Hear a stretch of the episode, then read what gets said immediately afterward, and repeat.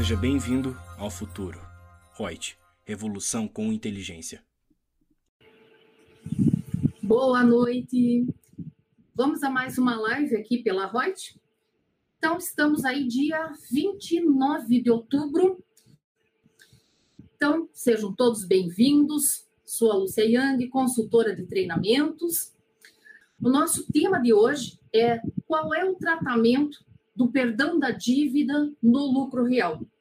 E para isso, tenho aqui meu convidado especial, meu querido Rafael Schmidt, que é consultor jurídico da ITEX. Já esteve conosco numa live e eu tenho o prazer de estar com ele novamente hoje aqui. Tudo bom, Rafael? Olá, Lúcia, boa noite. Estou muito bem. É, primeiramente, gostaria de agradecer pela, pela, pelo convite de estar mais uma vez aqui debatendo sobre um tema jurídico. E o tema que hoje nós vamos falar é de suma importância para as empresas, porque é algo aí bem corriqueiro aí da, da, das operações deles e do, da, do dia a dia. Com certeza, e ainda mais que tem saído aí decisões e tudo sobre esse tema, então é bom a gente dar um tratamento aí, dar a nossa opinião, uma versão do que, que pode ser. E, de preferência, se a gente puder abranger a parte tributária e a contábil para poder alinhar ali os dois, né, Rafa? Acho que até para poder entender qual é a linha de raciocínio em que vem sido julgado por CARF, por Supremo, enfim, né, pela legislação mesmo que está em vigor em relação a isso. Ou falta né, de uma legislação própria que diga, olha, é assim efetivamente. Então, já começo te perguntando, como que daria essa conceituação de perdão de dívida? E acho que principalmente agora, nesse momento aí de coronavírus, de muitas empresas estarem devendo e às vezes se vê, não vou receber mesmo da outra parte. Ah, vou dar baixa nessa dívida do cara. Isso é um perdão de dívida? Como é que é? Como é que se conceitua o perdão da dívida? Bom, primeiramente eu gostaria de falar que para gente que atua na área tributária, a gente muito bem sabe que o, a, a contabilidade e o direito são os dois instrumentos da área tributária e eles se correlacionam a todo momento. A gente tem a definição dos tributos através da lei, a gente tem, por exemplo, os balancetes da empresa como instrumento para a definição da incidência do imposto de renda, contribuição social, a gente tem as obrigações acessórias.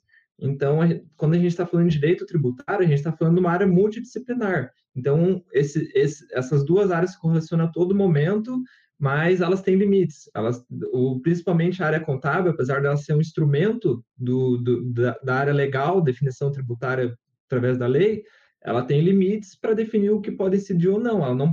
A contabilidade por si só, ela não pode definir o que, que se tributa ou o que não. Então, a gente tem que tomar muito cuidado nesse, nesse aspecto, e é bem nesse sentido que a live vai se desenvolver. E, bom, especificamente, como a Lúcia falou, é, quando a gente está falando de perdão de dívida, ele é um ato unilateral, mas juridicamente fal falando, que do credor em face do devedor, que, que, implica na perdão total ou parcial da dívida. E ele também pode ser chamado como remissão. E, e, e, uma coisa que é importante falar, quando há esse perdão, ele não exige qualquer tipo de prestação do devedor. E por isso só configura configura esse perdão de dívida, e ele também não pode se confundir com o desconto condicionado e incondicionado que é feito pelo, pelo, deve, pelo, pelo, pelo próprio devedor. Tá, se falou uma coisa é, bem interessante. E, na verdade, esse perdão da dívida, a gente pode dizer que ele se equipara a um pagamento ou quitação é, parcial ou total dessa dívida?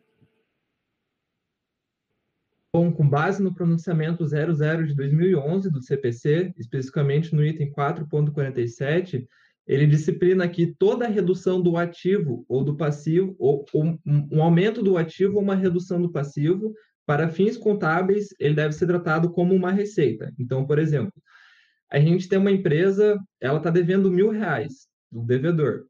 E o credor, com o objetivo de manter as relações com esse, com, com, com esse cliente, ele vai lá e faz uma reunião da dívida de 20%. E o que isso representa contabilmente para a empresa que ela é devedora? Ela vai ter uma redução do passivo dela, com, com esse perdão parcial da dívida, e, consequentemente, ele tem um aumento do patrimônio líquido. E, com base nisso, o CPC disciplina que essa diferença do perdão da dívida é configurado como uma receita, o que é um problema, como a gente vai agora desenvolver mais, que pode configurar uma tributação sobre esse perdão de dívida de até 43%, é altíssimo. Você fala em 43%, que seria o quê? É, do, é, do imposto de renda, 15%, é essa somatória que você vai falar? É, o total, isso é o máximo que poderia ceder, né? É, poderia ser a tributação, que é, por exemplo, considerando 15% de imposto de renda, mais 10% adicional, mais 9% de contribuição social e mais 9,25% que é do PIS e COFINS no regime não cumulativo. Beleza.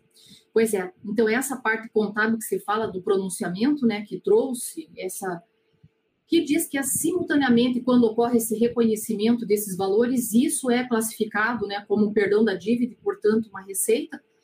Também ainda tem uma resolução do Conselho Federal de Contabilidade, a 1374, de 2011, que vem chancelar exatamente essa, essa mesma linha de entendimento. Quer dizer, então, pacificamente, perante a contabilidade, registra como receita.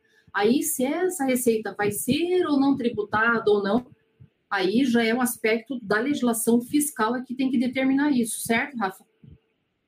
É exatamente esse o ponto, Lúcia, porque por mais que para fins contábeis essa, essa, essa diferença deve ser tratada como receita, para fins tributários ela não, ela não esse mesmo entendimento não pode ser aplicado porque a lei não trata assim. Então, se a lei não define assim, o, os fiscais, no âmbito da Receita Federal, não pode ter uma interpretação extensiva sobre isso, referente a esses quatro tributos que a gente citou: imposto de renda, contribuição social, o PIS e a COFINS.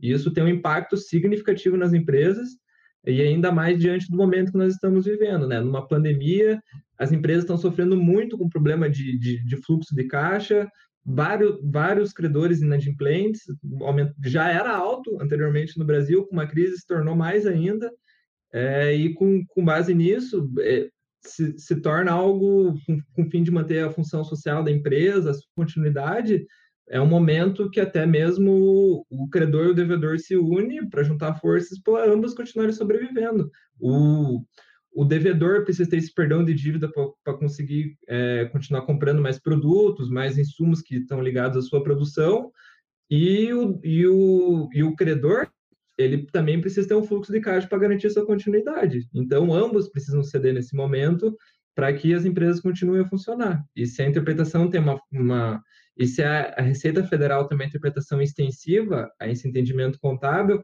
a gente está aí falando de bastante prejuízo para as empresas e precisa mudar, né? Pois é, porque veja, o cara já está perdendo porque o outro não pagou para ele, já deu um calote ali. E ainda quer dizer, ele perdoa a situação, mas ainda tem que pagar tributo. Quer dizer, o fisco ainda, acho que na concepção dele, pensa assim, cara, você quer fazer cortesia lá, quer perdoar, você perdoa, mas eu, fisco, não perdoo e vou cobrar. Né? Praticamente esse o entendimento que eles querem fazer, né? É, Mas... essa, tri essa tributação, ela incide sobre o devedor. O devedor, ele já está necessitando desse perdão de dívida, daí a Receita vai lá, federal, e tributa sobre essa diferença do perdão, que, que acontece, é a diferença da obrigação originária para o valor perdoado, e se ele está precisando disso, é porque ele já já já já está difícil a situação. Ainda por cima disso, ele vai ter que tributar em mais de 40%, e isso complica é. muito a quantidade de sua atividade. E como que fica esse tratamento tributário aí perante o lucro real, por exemplo, do perdão da dívida? É mais complicado ainda, e é por isso que é muito importante as empresas estarem preparadas diante das situações. É preciso estudar, é preciso ter um respaldo jurídico às empresas para eventuais defesas, porque a situação é a seguinte: quando a gente está falando de, de, de imposto de renda e contribuição social dentro do lucro real, quando a gente vai come começar a apurar esses tributos, a gente, a gente tem o que chama de lucro de partida ou lucro contábil. Então, a gente inicia a definição da, dessa base de cálculo a partir do lucro contábil. E o que está nesse dentro desse lucro contábil? Está tá o, o, perdão da dívida, considerado como se fosse uma receita. Então, aí mostra o problema, porque não há previsão legal no, no RIR ou qualquer outra legislação que, que possibilite fazer exclusão desse valor da base de cálculo do lucro de partida inicial. Então, se torna extremamente complicado a empresa fazer isso, porque se a Receita identificar que o contribuinte fez exclusão de alguma outra forma, a tendência é que ele seja autuado. E não tem, por exemplo, é, duas formas de, de, de tratativa que está sendo dada em relação a esse tema? Um então, que era duas... o artigo 61 da Lei 11.101 de 2005, na minha interpretação, os tratamentos eles são parecidos, né? Eles, eles vão eles vão com o objetivo de tributar essa, essa diferença ao considerar que essa redução do passivo necessariamente configura é que é, é como se fosse um reflexo. Essa redução do passivo, ela automaticamente tem, tem um aumento do patrimônio líquido e essa diferença do aumento do patrimônio líquido que é o valor tributável. Só que, como, como a gente vai discutir um pouco, pouco à frente, o STF tem uma opinião extremamente contrária a essa. Pois é, porque sabe o que, Rafa? Eu fico pensando, se tenho lá a dívida, se o cara já está com essa dívida, provavelmente está atrasado, né? não foi por causa de uma ou outra parcela. Então, parcelas lá em atraso. Muito provável está correndo multa, juro, aí, enfim, um acréscimo em cima de cada parcela. Aí, se eu sou do lucro real, eu não poderia entender que esse acréscimo ali poderia ser uma receita financeira e, portanto, ser tributada com alíquotas diferentes de PIS e COFINS, ou o entendimento que, pelos estudos que você fez aí de CARF, de, é, de Supremo, da doutrina né, que está estudando sobre isso daí, ou eles veem como se fosse, digamos, acoplar tudo como se fosse uma única receita e tributar na alíquota normal sem ter alíquota diferenciada, como se fosse uma aplicação financeira, um rendimento de aplicação. Então, é bem, bem interessante falar sobre isso, porque uh, as decisões são divergentes nessa questão. Se esse perdão de dívida ele se configura uma receita operacional ou uma receita financeira. E, bom, a última decisão do CARF que teve, que foi de 2019 sobre a temática, ela foi no sentido de que esse perdão de dívida, ele se configura uma receita não operacional. E, e nisso ele falou que não pode ser financeira, porque não existe um ingresso financeiro de fato na empresa. E por isso não pode se configurar como uma receita, uma receita financeira. Então, com base nisso, ao classificar ela como uma, uma receita não operacional, que não está ligada ao objeto da empresa, seja na, é, na venda de produtos, prestação de serviço, é, ele está sobre a alíquota, sobre a alíquota básica do, do PIS da COFINS, né? Se a gente for considerar no, no regime cumulativo, a gente está falando de 3,65% e no regime não cumulativo, a gente está falando de 9,25%. E é substancial essa diferença, hein? É, e ela varia de, um, de uma decisão para outra, se está no âmbito judicial, se está no âmbito administrativo, ela é um tema que ele não é bem desenvolvido, bem desenvolvido dentro da jurisprudência. E a tendência, a gente considerando que o atual momento é de crise, que, que não há boas perspectivas para o futuro, economicamente falando, uhum. é, talvez seja um tema que ele comece a ser debatido, mas pra, daqui para frente com mais, mais, com mais frequência se forme uma decisão mais consolidada, e principalmente vindo um respaldo de um tribunal superior, seja do STJ ou do STF. A tendência é o pronunciamento ele venha do STF, porque a definição de, de, de receita está prevista na, na Constituição. Pode falar. Não, pode, pode perguntar. É? É, tá. E também tem do CTN, né, que também complementa tudo isso, né, que é onde a gente acha também o respaldo dessa parte tributária. É, o dispositivo específico do CTN, que às vezes é usado para respaldo, é quando as empresas estão em recuperação judicial. E ela uhum. acontece da seguinte forma: as empresas, quando estão na recuperação judicial, também vai haver um perdão de dívida por parte dos credores. E o que, que acontece? Quando você está iniciando uma recuperação judicial, a primeira etapa é a empresa apresentar o plano de recuperação e, em seguida, ocorrer a assembleia dos credores e ser aprovado esse plano. Quando é aprovado esse plano, com base na, na, na Lei 11.101, que é da recuperação judicial, ela disciplina que o plano de, de, de, de, recuperação, quando for aprovado, ele ainda vai ficar sob avaliação sobre dois anos. Ou seja, foi aprovado o plano, a empresa tem que seguir com aquele plano por dois anos fielmente, aí sim é dado o veredito final.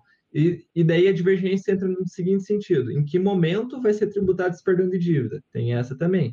Se é no início, quando a gente ainda tem aquele perdão provisório, ou se é quando aquele quando, quando, é, quando é definitivo após os dois anos. E daí é nisso que se baseia, com base no artigo 161 do CTN, e já houve decisões judiciais nesse sentido, é que quando é aprovado, só pode ser tributado o perdão de dívida quando for aprovado esse plano, que daí sim a gente tem certeza sobre, sobre esse perdão. Então, é, eu estava vendo também, perante Receita Federal, então, só recapitulando, perante a Receita Federal, a Receita em si, hoje, né, se não for administrativo, nada, na cabeça da Receita, o que ela vem interpretando é que essa remissão da obrigação vai resultar num aumento patrimonial do devedor e, como consequência, é o fim do, do passivo. Assim, vai ter um acréscimo patrimonial e, em consequência disso, eles entendem que seja o nascimento da capacidade contributiva e do contribuinte. De é, acordo com a. É isso, né? É exatamente esse sentido. É, é, é um reflexo, uma redução do passivo, daí tem como uma consequência aumento do patrimônio líquido, essa, esse aumento do patrimônio líquido que a Receita Federal, com base no CPC, que é o tratamento para tratamento contábil é o correto, é isso mesmo. Tem que ser, uhum. ele é uhum. considerado uma receita porque houve aumento do patrimônio líquido. Mas para fins tributários, ele não é um entendimento que não deveria ser aplicado, porque ele não revela capacidade contributiva nenhuma do, do contribuinte, o, o sujeito passivo. Então, ela, se, ela se, se revela bem abusiva até porque ela é uma interpretação extensiva. Não existe previsão legal tributária sobre isso, mas a Receita Federal se apropria de, desse pensamento contábil para concluir que deve ser tributado esses valores. Tá.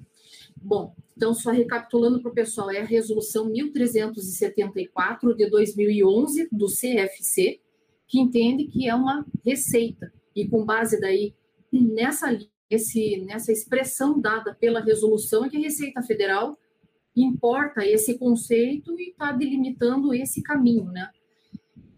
E entende ainda, né, dessa repercussão, desse acréscimo patrimonial, que na verdade não é, né, de fato não é, entendido que esse acréscimo provém de uma receita e esse perdão da dívida realizado repercute daí na base de cálculo tanto do imposto de renda quanto para a contribuição social e aí até mesmo para o PIS e COFINS, porque eles entendem, a Receita Federal entende que há um incremento do lucro líquido.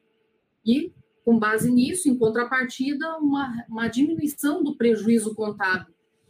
Mas é isso, né, perante a doutrina toda, eles chamam isso de insubsistência do passivo. Porque, na verdade, houve um desaparecimento daquela obrigação do passivo né, e alterando positivamente o patrimônio.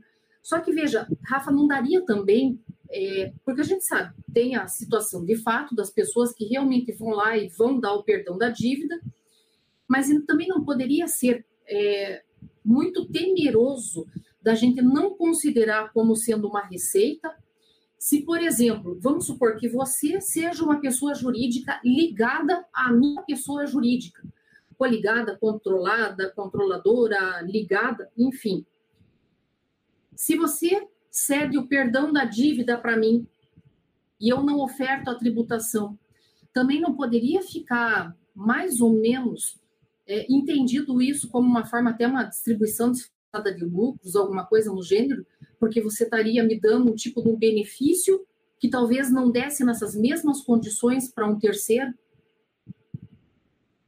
Concordo que ela pode se configurar abusiva, porque o, o contribuinte, e isso, isso inclusive ele pode até incidir no artigo 116, parágrafo único do CTN, que ele disciplina quando houver um, um, um, planejamento empresarial o único propósito de proporcionar uma redução da carga tributária, ele pode ser considerado abusivo e isso feito, é, desfeito esse negócio jurídico para fins de tributação.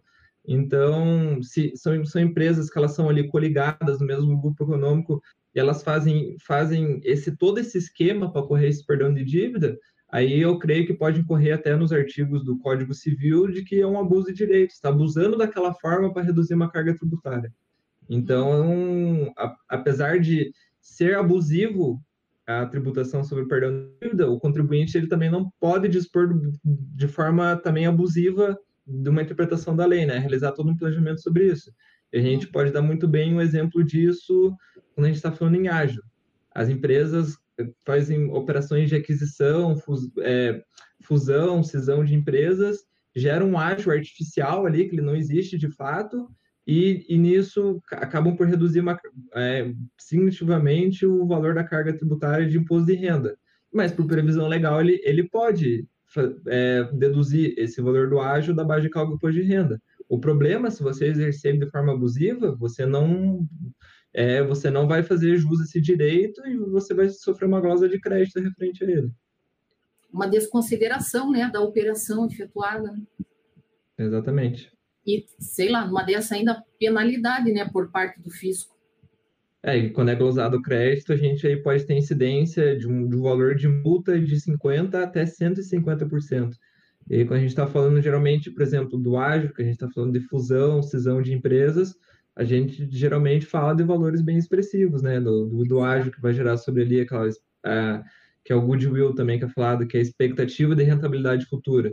Se não há toda uma perícia, um levantamento dos valores, eles sejam fiéis com a realidade, ou quando a empresa, por exemplo, usa empresas laranjas para gerar esse ágil, ele vai ser abusivo, ele vai ser desfeito para fins tributários e vai ver toda você vai ter que tributar sobre tudo isso ali de novo e ainda vai ver incidência de multa de 50% a 150%. Então, é bem, é bem temerária essa questão. Mas, Rafa, que nem, por exemplo, uma das coisas que a gente sempre comenta aqui, ó, todo fato contábil que acontece, a gente tem que ter um respaldo no documento, enfim, registrar na contabilidade o que de fato aconteceu, e aí, com base nisso, ofertar a tributação que pode ter uma, uma incidência, pode ter não incidência, alíquota zero, né? enfim, isenção, essas situações. Como já temos aí a premissa da contabilidade já nortear um caminho dizendo que é receita, você não acha que, por exemplo, seria bem temerário de ingressar com alguma ação dizendo que essa receita seria não tributável? Eu não teria que, digamos, é, alegar que esse tipo de perdão de dívida não, não seria, digamos, uma disponibilidade financeira nova para a empresa, mas que estaria sendo apenas uma forma de eliminar um compromisso patrimonial que até então era existente? É, justamente nesse, nessa linha de raciocínio que você falou é que caminha o entendimento da STF. O STF já teve algumas decisões falando que para configurar receita para fim de imposto de renda, contribuição social, ele deve configurar uma receita que incremente de fato no patrimônio da empresa e ele represente uma riqueza nova e disponível. Então, quando a gente está falando do perdão de dívida, não existe de fato um ingresso de receita na empresa, um, uma nova disponibilidade econômica para ela. Ela só está havendo uma redução ali do passivo a uma obrigação que já existia. Então, por exemplo, quando a gente está falando de uma empresa em recuperação judicial, para uma empresa entrar em recuperação judicial, é porque ela já está bem mal das pernas, já não consegue uhum. adimplir mais com as suas obrigações trabalhistas, com credores, coreografários, que existe toda aquela hierarquia, não consegue adimplir mais com a sua tributação, e daí quando ela entra no plano de recuperação judicial, ela quer buscar o perdão parcial dessas dívidas, reparcelar toda ela para ela continuar subsistindo nesse processo, a empresa não dispõe de nenhuma forma de caixa. Como que ela vai pagar esses tributos? Ela não dispõe de nenhuma riqueza nova nesse processo. Ela só, ela só ouve o perdão e ela vai, ao longo do tempo, se reprogramar para ela poder diminuir essas dívidas e começar a gerar caixa de novo. Essa que é a, é a lógica do processo. E no meio desse caminho vem toda uma, vem toda uma carga tributária, às vezes em torno de 40%, a empresa não dispõe de, de recursos econômicos para pagar. E daí o que acontece? É, realmente é um contrassenso, né? Se você for analisar. Ó, Rafael, nós temos aqui, vamos ver quem está nos dando oi, quem está nos assistindo uhum. aqui. A professora Elcida Maier, do Mato Grosso, querida professora maravilhosa, está aqui. A Ana Rentes, dando boa noite para nós. O Matheus Bayer, maravilhoso Matheus, foi um prazer te conhecer. Eu estava falando aqui com o Rafael antes de nós começarmos a live, que eu fiquei assim, te admirando, você é muito bom, gostei muito. E daí, olha só, Rafa, que beleza. O Matheus está dizendo, Rafael é monstro sagrado do lucro real. Viu que legal? O Adriano de Arruda fala, professora Lúcia e Rafael, no caso de não constar previsão legal sobre a exclusão do valor do perdão da dívida, automaticamente não seria permitido, considerando o que, o que a lei não proíbe é permitido? Hum, é, é um pouco temerário falar isso no lucro real, porque com, com, com, base no regulamento do imposto de renda, que foi teve uma nova edição em 2018, ele define o que tem que ser adicionado na base de cálculo e o que tem que ser excluído. Uhum. Essa falta de previsão legal, essa falta de previsão legal, ela acaba por não proibir, de fato, a gente fazer essa exclusão, porque ela gera uma insegurança jurídica. Tipo, o contribuinte ele fica temerário, ele fala assim, eu posso excluir ou não posso? O que, que eu faço diante da situação? Eu posso sofrer uma glosa dependendo do entendimento da receita ou não posso? Eu dependo do judiciário depois para declarar extinta essa dívida ou, ou será que o judiciário pode vir contra mim? Porque esse tema não é pacificado nem no judiciário e nem muito menos no âmbito administrativo. Então, o resultado disso é uma não proibição, de fato, mas ele gera uma insegurança jurídica para o contribuinte, porque não é um tema bem definido. Uhum. E o pior, vamos supor que a pessoa é, entenda na, na concepção dela que não oferece a tributação e de repente sofra uma autuação, ou mesmo que esteja discutindo judicialmente, ou mesmo que tenha até uma liminar, né, Rafa? Daí lá na frente essa liminar é caçada. O problema é que daí o cara está devendo tudo para trás, esse é o grande problema. Então, sei lá, acho que se até ele for também fazer a discussão, não seria interessante ele fazer um depósito recursal pensando, sei lá, não compra. Não sei também se vale a pena, se isso já não seria até uma questão até gerencial, né, Rafael? Porque será que a empresa tem dinheiro agora para estar tá discutindo judicialmente, bancando todas as custas, né, que teria em relação a isso, empurrando para a barriga, mas ficar sem depositar, sem nada, só esperando lá que, opa, tomara, tomara que eu ganhe essa causa. E se não ganhar? Será que ela é, vai? Né? vai depender de situação para situação. Quando a gente está falando do âmbito administrativo, a primeira etapa da Receita Federal, quando ela se deparar diante da situação, ela é, o que é o sujeito ativo, é fazer o lançamento do crédito. Então, primeiro ela vai constituir esse crédito e ela vai intimar o contribuinte sobre isso. Quando foi intimado, o contribuinte pode fazer uma impugnação a esse lançamento. Quando a gente está falando dessa defesa no âmbito administrativo, não é uhum. é necessário apresentar nenhuma garantia. Então, nesse momento, a empresa pode fazer uma defesa através de de um escritório que lhe auxilie para ele contestar é, esse valor e até e o âmbito administrativo tem duas instâncias, né? Tem a primeira que ocorre o julgamento pelas delegacias regionais da Receita Federal de julgamento, que são os DRJs. Quando a gente interpõe recurso, ela vai para o CARF. Então a gente tem duas instâncias para derrubar esse crédito e nesse primeiro momento a gente não precisa apresentar nenhuma nenhuma garantia. O problema é quando vira uma execução fiscal. Porque daí, para a gente fazer uma defesa, nós precisamos apresentar uma garantia, que é pra... e com a apresentação da garantia, aí sim a gente pode apresentar um embargo de execução e discutir todo o mérito ali. Então, vai depender da empresa para empresa. O, o, correto é primeiro tentar derrubar no âmbito administrativo e prolatando a empresa. Nesse tempo que está no âmbito administrativo, a empresa pode se preparando, reservando um caixa para que, quando se, se caso venha a virar uma, uma, uma, execução fiscal, ela tem um recurso disponível ali para se defender. E, mas também, quando a gente está falando de execução fiscal, existem outros meios mais fáceis do que apresentar, por exemplo, em, em dinheiro.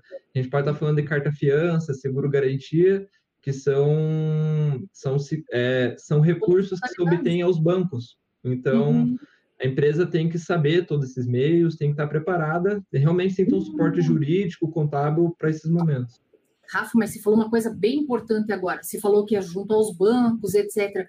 Mas vamos pensar uma coisa: se essa empresa já não estava pagando para outra, será que ela também ela está devendo? Será que só para uma? Será que também às vezes ela já não está com o nome sujo em banco, etc. Será que ela vai conseguir essa carta fiança, essas garantias aí perante banco? Tem mais isso é, ainda. É, bem, bem posicionado, é, mas por algumas vezes, quando a gente vai fazer uma requisição do banco de seguro garantia, carta fiança, o banco exige que a gente é, deposite um, um, um, percentual sobre o valor da execução como, como garantia. Então, uhum. mas vai depender, se a empresa tiver, tiver uma inadimplência gigante, talvez uhum. os bancos recusem entrar nesse negócio, porque se, se da, da apresentação do embargo de execução, se ele, ele for mantido, às vezes o débito pode ser muito alto e o banco não, não quer entrar nessa jogada, mas a tendência é que quando a gente apresenta esse, esse, essa entrada para o banco é que, ele, que, eles, que, eles, que eles aceitem. Uhum. E o pessoal usa muito esse recurso? A gente tem vários casos, inclusive no escritório, que a gente fez requisição para banco para apresentar seguro-garantia é, ao invés de dinheiro em pecúlio, justamente porque a empresa não tinha fluxo de caixa o suficiente para garantir para garantir para na justiça essa garantia em dinheiro mesmo. Então é bem uhum. comum.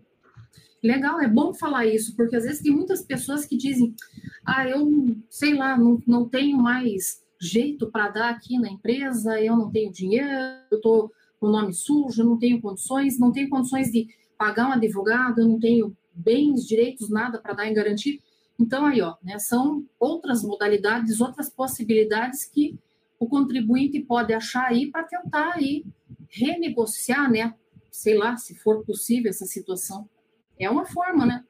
É, como eu falei, por isso que é muito importante as empresas, principalmente quando, quando é num grande porte, ter uma assessoria jurídica. São pessoas que são especializadas na matéria, que conhece vários meios possíveis a, a, serem, a serem feitos quando a gente está diante, por exemplo, de uma execução fiscal, de um, de um, de um lançamento de crédito, a gente toma uma postura diante disso, uma postura mais assertiva, e por isso que quando a gente está falando, por exemplo, de, dessa disponibilidade de recurso, se a empresa, a empresa tem que estar preparada para quando ocorrer o lançamento, ela já fazer essa impugnação administrativa. Então, tem, uhum. inclusive, muitos contribuintes perdem o prazo dessa apresentação de impugnação administrativa porque recebem a notificação lá, seja eletrônica, que pode correr, é, correr através do ECAC, ou, uma, ou uhum. a notificação que ela, é, que ela é física, pega lá, engaveta a notificação, perde o prazo, e depois de um ano vai apresentar lá para o escritório, quando está virando uma execução fiscal já, quando já está inscrito em dívida ativa, não consegue emitir CND para participar da licitação. Então, Nossa. por isso que é muito importante as empresas terem uma assessoria jurídica, para principalmente para fins tributários, e considerando que no Brasil a gente vive um, um dos sistemas mais complexos, burocráticos do mundo, uma incidência tributária nas mais altas do mundo, então, de fato, um planejamento tributário para a empresa, ela é um diferencial concorrencial, sem dúvida nenhuma. E em segurança jurídica também, né, que tem bastante. Então, é... é... Tá. É, e não deixa de virar uma bola de neve, né? Tem que ser usado de forma preventiva, né, Rafa? É, muitos contribuintes eles só atuam no âmbito tributário de forma, de forma contenciosa, é só quando vira, uhum. Por exemplo, o débito ali, ele está sofrendo uma execução fiscal. Poucas empresas no Brasil têm a cultura de fazer um planejamento planejamento prévio, de olhar para a empresa e falar assim, ah, qual é o melhor, qual é o melhor regime para mim para o ano que vem? É o presumido, é o real? Quais benefícios eu, eu posso aproveitar para reduzir minha carga tributária? Regime especial? benefícios dentro do próprio lucro real, do que, que eu posso, de fato, deduzir minha base de cálculo, que eu posso excluir dela. Por exemplo, a gente está falando de subvenção para investimento, que eu posso fazer toda a exclusão do, do, do imposto de, do, do RPJ do CCL dentro do lucro real. Então, a empresa tem que saber o que é melhor para ela. Ela tem, hum. Só que só através de planejamento. Ah, sim.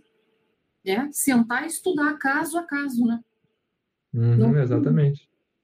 O que o pessoal chama de planejamento de, de, de prateleira. É, esse já o fisco já está cansado de saber.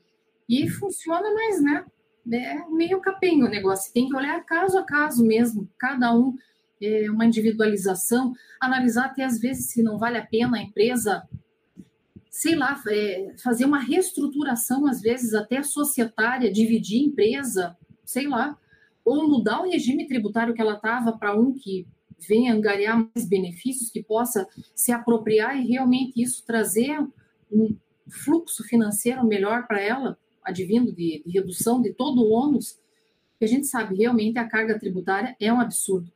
E se sabe, Rafa, teve uma vez é, eu dando aula numa faculdade e teve aquela semana lá que é de imposto de renda de pessoa física que vem geralmente vem como convidados, né, os coordenadores de curso acabam convidando o pessoal da Receita Federal. E eu me lembro que eu sempre fazendo as aberturas lá do curso e tudo, que dá matéria tributária, e eu falava lá que a carga tributária nossa era uma das mais altas e não sei o que e tal. Nossa, o cara da Receita já me olhava com uma cara e já, não, porque não é bem assim, não sei o que, que vocês vejam que tem lá na, na nossa página da Receita. Mas a gente sabe, senta no bolso. Né? Acho que o Brasil, é, por que, que tem tantas ações judiciais em, em relação a isso? Às vezes eu vejo não que o povo brasileiro, digamos, seja, ah, eu tenho prazer em sonegar, né, não pagar o tributo ou dar jeitinho. É porque realmente é demais, né? E tudo você está pagando em duplicidade triplicidade porque realmente não tem muitas vezes o retorno que deveria e que a gente escuta às vezes de outros países, ah, tudo bem, tal lugar a carga tributária é muito maior, mas lá você tem uma seguridade social, você tem educação de qualidade, tem sistema de saúde, né? Tem tudo isso também. Eu acho que todo esse tipo de situação vai desestimulando também o contribuinte nesse sentido. Isso é extremamente verdade, porque por exemplo, a fim de comparação, quando a gente está falando da Alemanha, por exemplo, ela tem uma carga tributária parecida com o Brasil, uma, uma incidência tributária sobre as, sobre as pessoas. Só que diferente do, do, do, Brasil, a Alemanha, por mais que ela tenha uma carga tributária alta, ela, ela faz esse retorno para a sociedade de fato. Eles têm, por exemplo, uma das melhores educação do mundo e pública. Então, no Brasil, além da gente pagar muito alto pelos tributos, é, a gente tem que pagar duas vezes pelo serviço. A gente, beleza, tem, tem o SUS? Tem, mas a maioria do sistema do SUS, muitas vezes está sucateado, então a gente tem que pagar duas vezes, tem que pagar um plano de saúde para aguentar isso. Segurança, também temos que pagar particular. Escola, também temos que pagar particular. Então a gente paga o tributo e ainda tem que pagar para ter uma assistência digna por fora, que é daí para o particular. É. Então, o, o problema reside aí, os contribuintes, eles, eles, com o decorrer do tempo, eles se tornam cada vez mais revoltados com essa alta carga tributária e ela é justa. E outra coisa, você falou da alta judicializa, judicialização que acontece no Brasil, é porque a gente tem um sistema extremamente complexo. Às vezes não é nem porque o contribuinte quer ficar litigando, é porque a gente tem um, sistema extremamente complexo. A Receita, por, por diversas vezes, ela tem um entendimento arbitrário, uma, uma interpretação extensiva da lei, ela, que ela destoa muito da realidade, e o contribuinte é obrigado a ficar litigando. Ele tem que se defender. Se ele não acha justo que ele está sendo atuado por motivo X, ele vai se defender. E, e, é, e, outra questão, falando sobre a alta carga tributária no Brasil, a gente já tem uma, uma alta carga tributária, ela é elevadíssima diante da nossa realidade. É, e mesmo assim, a gente, atualmente, a gente está sofrendo um problema de teto fiscal. Ou seja, a, a, a gente tem uma alta carga tributária e mesmo assim a gente não dá conta dos gastos públicos. E uhum. com base nisso, o atual ministro, que é o Paulo Guedes, ele quer instituir até um novo tributo, que é a CPMF. Ele quis instituir a CBS, feita de quase 12%, que é a maior que a do PIS da COFINS, porque a CBS ele veio para reunir o PIS da COFINS. Uhum. Só que se uhum. você soma os dois tributos, ele não dá o valor da CBS. Então a CBS vai majorar a alíquota. A gente tem a instituição da CPF, que, é, a CPMF, que é um tributo sobre as transações financeiras ele vem com o propósito de desonerar a folha de pagamento, que é, era para ser só uma forma de compensação, a, excluir a, os tributos incidentes sobre a folha de pagamento, e em contrapartida, para fazer o controle de, de, do teto fiscal, era instituir a CPMF, com o objetivo de gerar mais empregos. Só que a CPMF vai gerar mais receita ainda para o Estado. E está todo momento tentando o Paulo Guedes, está tá, tá correndo toda a divergência do Paulo Guedes e do Bolsonaro, porque um quer instituir, um fala que não vai criar nenhum novo imposto diante do governo dele, o Paulo Guedes acha necessário e está toda essa divergência, justamente porque não, a, o, o, Estado hoje em dia ele já está carente de recursos, mesmo com uma alta carga tributária. Meu Deus, e, e um baita arrecadação, né? Esse que a gente vê ainda, é aquele impostômetro, aquilo uhum. rodando, rodando, rodando de arrecadação, arrecadação se vê mesmo no momento de uma crise, né, um momento como a gente está agora, mesmo assim ainda bate recordes de arrecadação. É impressionante, né, como o nosso país ainda continua fomentando tudo isso. É incrível. É, essa fomentação está correndo um pouco ainda e até foi revelado alguns índices é, um, um, semanas, meses atrás.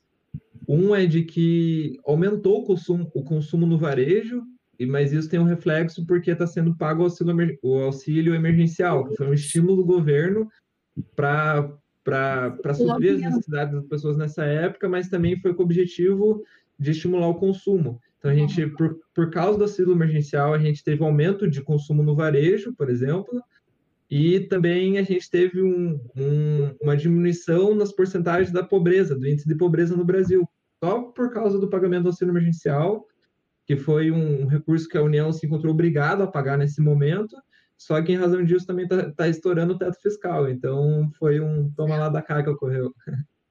Nossa, a barganha é complicada. E eu quero ver daí, a partir do começo do ano que vem, que diz que vão cortar né, esse auxílio, como é que vai ficar a situação. Hein? É justamente isso, essa questão do teto fiscal, por isso que, mais uma vez, se encontra extremamente importante para o Estado aprovar as reformas administrativas. Uhum. É, as, as reformas precisam ser que é administrativa e a tributária. A prioridade do governo é aprovar a primeira administrativa para depois ir para a tributária, com, com, base no que, no que foi exposto por último, por, por ministro, o Bolsonaro. É, então, é que, na verdade, assim, o, o, o atual governo, ele viu muita vantagem é, eleitoral fazer essas medidas, medidas populistas, que é, pro, pro, por exemplo, o auxílio emergencial. Ele gostou dessa brincadeira, porque aumentou o índice de aprovação do Bolsonaro muito, e, e, e, e, ne, e, nesse processo foi deixado um pouco de lado as reformas administrativas. Uhum. Então, por isso que é extremamente importante agora retomar, porque não, senão o teto, o teto de gasto não vai sustentar, as reformas não vão ser aproveitadas, é, não vão ser aproveitados, vai vir uma inflação maior ainda, o dólar vai aumentar, vai desvalorizar o, o, o comércio dentro do Brasil, então é importante que os próximos, as, as próximas etapas a serem tomadas no Brasil sejam muito importantes nesse sentido. Rafa, e você acha aí que com a, é, sendo realmente aprovada a reforma, no patamar assim, mais ou menos que a gente vem comentando nas lives e tal, você acha que o lucro real realmente é a bola da vez daí para 2021? Ou é, gente... um pouco diverso disso? É, por exemplo, se a gente estiver falando de CBS, a gente está falando que as empresas vão ser obrigadas a estar dentro do regime não cumulativo. Uhum. Então, para estar dentro desse regime, as empresas já vão ter que melhorar em muito a prestação de serviço contábil para estar adequada a essas novas necessidades. Por exemplo, as empresas estão no Simples Nacional, elas não têm ainda um suporte técnico suficiente para estar tá dentro do, do, lucro real, muitas vezes, nessa sistemática de não cumulatividade. Porque tem que ter um, um, controle, um controle maior de entrada, saída desses produtos, de tributação. Então, por exemplo, se a CBS for aprovado, as empresas tendem a, a migrar para o lucro real, porque muitas empresas deixam de estar já no lucro real, porque ele é, ele é um sistema complexo e as empresas têm receio de estar nele, por mais que possa ser vantajoso. Então, a tendência é que o lucro real se torne um pouco mais vantajoso por, por reforma e outra questão é por causa da crise. Como as empresas diminuíram muito a sua margem de faturamento, se elas estiverem no lucro presumido, por exemplo, elas vão ter que tributar, mesmo às vezes tendo uma renda baixíssima, como a gente tem a presunção dessa alíquota de tributação, elas vão ter que tributar. Então, se eu estou no lucro real, é o contrário. Se eu demonstrar que eu não tive lucro de fato, eu não vou tributar, ainda vou poder apurar prejuízo fiscal para os próximos regimes. Uhum. Bacana, boa opinião. Ó, a Contato Contabilidade também está aqui, né, nos dando boa noite, e pergunta: e quem recebeu o perdão, como fica a tributação? É isso que nós comentamos, né? Que é, então, a tributação ela não ocorre sobre o credor, é sobre o uhum. devedor. Isso. Porque porque é o devedor que tem o aumento do passivo nesse momento. O, o, o, o, o, deve, o credor mesmo, ele vai, ele vai, vai tributar com base no ingresso de, de receita financeira de fato para ele. Ó, o Lucas é, GM está falando, grande Rafael, a tecnicidade que exige o tema está sendo muito bem esclarecido. Obrigado. A Elcida Maier, né, a professora, fala: se houver ganho de uma ação em que o contribuinte discutia a não incidência do tributo e deposita em juízo e seja vencedor e recupera o valor do contraditório, esse valor se torna a base tributária. Uhum, inclusive, era um, era um tema que era, ele era mais debatido já no âmbito judiciário sobre a essa questão de incidência de imposto de renda e contribuição social, quando a gente está falando de, de levantamento de valor no judiciário, ela já foi um pouco batida, já, infelizmente, contra o contribuinte, que no momento que a gente vai, por exemplo, a gente vai receber um precatório, por exemplo, a gente ganhou a ação, a gente levantou os valores que a gente tem para recuperar, um milhão, por exemplo, quando a gente vai receber esse precatório, já há um entendimento que, que deve ser tributado, pois configura essa indenização patrimonial, ou recomposição, ela deve ser tributada pelo, ela configura receita e deve ser tributada. Ave Maria. Ó, o Edemir Pilato fala sensacional, brilhante exposição, doutor Rafael. O Tiago dando boa noite, maravilhoso, professor Tiago. O Adriano de Arruda, vamos dar likes, pessoais. Pessoal, legal, Adriano, obrigado. É importante mesmo os likes. O Eduardo Chaves está falando, excelente, Rafael, esclarecendo todas as dúvidas. Parabéns pelo excelente profissional que você é, Rafael. Muito Concordo. obrigado, fico feliz. Eu, é, eu entrei na empresa e acho que daí logo um pouquinho depois já entrou o Rafael. Nós nos conhecemos ali, passávamos boa parte aí da tarde trocando ideias, debatendo os temas, estudando ali, né, Rafa? Lembra? Não deixava. quase briga às vezes. Brincadeira. Falei que dava quase briga às vezes, tanto que a gente discutia. Mas era, era interessante, muito bom, é. porque assim, a gente cresce, realmente, né? Eu sempre penso, tem professor que diz assim, nossa, eu não gosto de um aluno que fique perguntando nem nada. Mas eu já acho bem diferente, porque eu acho que a partir do momento que alguém te instiga a você pensar diferente, a você buscar, você só tende a crescer. Não é que a pessoa está ali, digamos, só te colocando à prova é porque justamente ela confia em você e ela sabe que você tem potencial de pensar muito mais e desenvolver melhor o tema, né? É, eu, eu, eu concordo nesses momentos. Acho que quando a gente está debatendo é a hora que a gente mais aprende, porque, por exemplo, quando a gente está numa aula, a gente está muito numa situação passiva recebendo informação. E a partir do momento que a gente está discutindo entre o outro, argumentando, a gente está se forçando de maneira ativa essa aprendizagem, a construção de argumentos, a linha de raciocínio. Então, é o momento, por exemplo, que eu mais gosto dentro da área tributária é discutir. Como a gente sabe, a área tributária, todo dia a gente aprende alguma coisinha nova, todo dia é uma novidade, todo dia algo, algo que a gente está aprendendo que é subjetivo, sempre varia muito de, de opinião para opinião, então é, é a área que eu mais gosto. Legal. E, gente, só comentando aqui, o Rafa é, sempre falava ali, Lúcia, né, eu tenho direito aqui e tal, mas o é, que, que, você acha? Faço contábeis ou não? E eu ficava, mas faça contábeis porque é importante, não sei o quê, né? E daí, tá aí, tá fazendo contábeis, eu tô feliz pra caramba de saber. Nossa, vai te agregar muito, muito, né? Vai ser muito bom. Vai ficar, nossa, já é um ótimo profissional. Ninguém te segura, menina. Muitíssimo obrigado. É, mas é verdade. Ó, é, o Edemir Pilato, né, fala que você domina demais o tema, parabéns. Muito obrigado. E o Adriano de Arruda fala aqui, ó, de novo. Sobre o que o Rafael falou sobre a redução da carga tributária, ainda existem empresas que não se beneficiam da lei do bem, inovação tecnológica.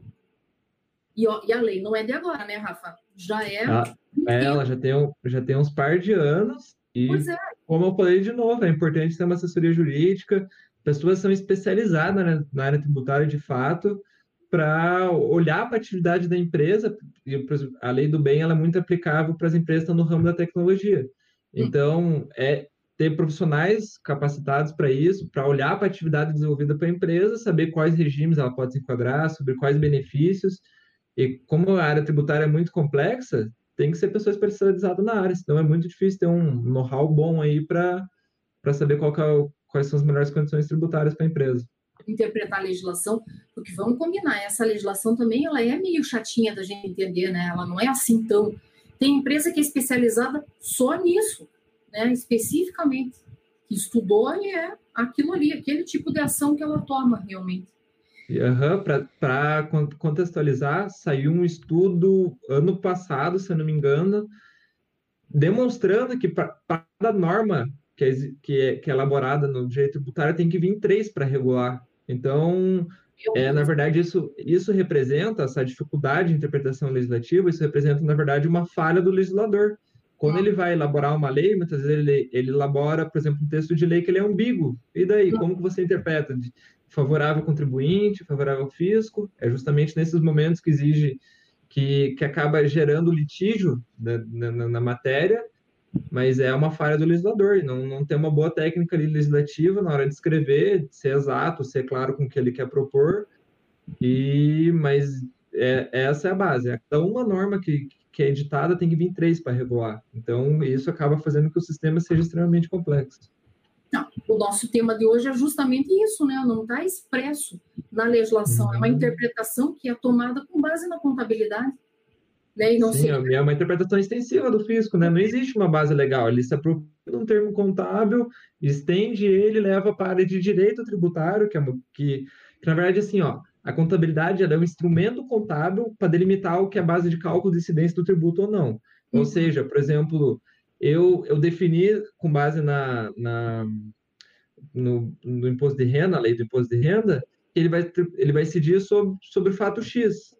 E como que eu vou descobrir se fato X é tributável ou não? Através, por exemplo, do lucro de partida. E o lucro de partida você sabe através de onde?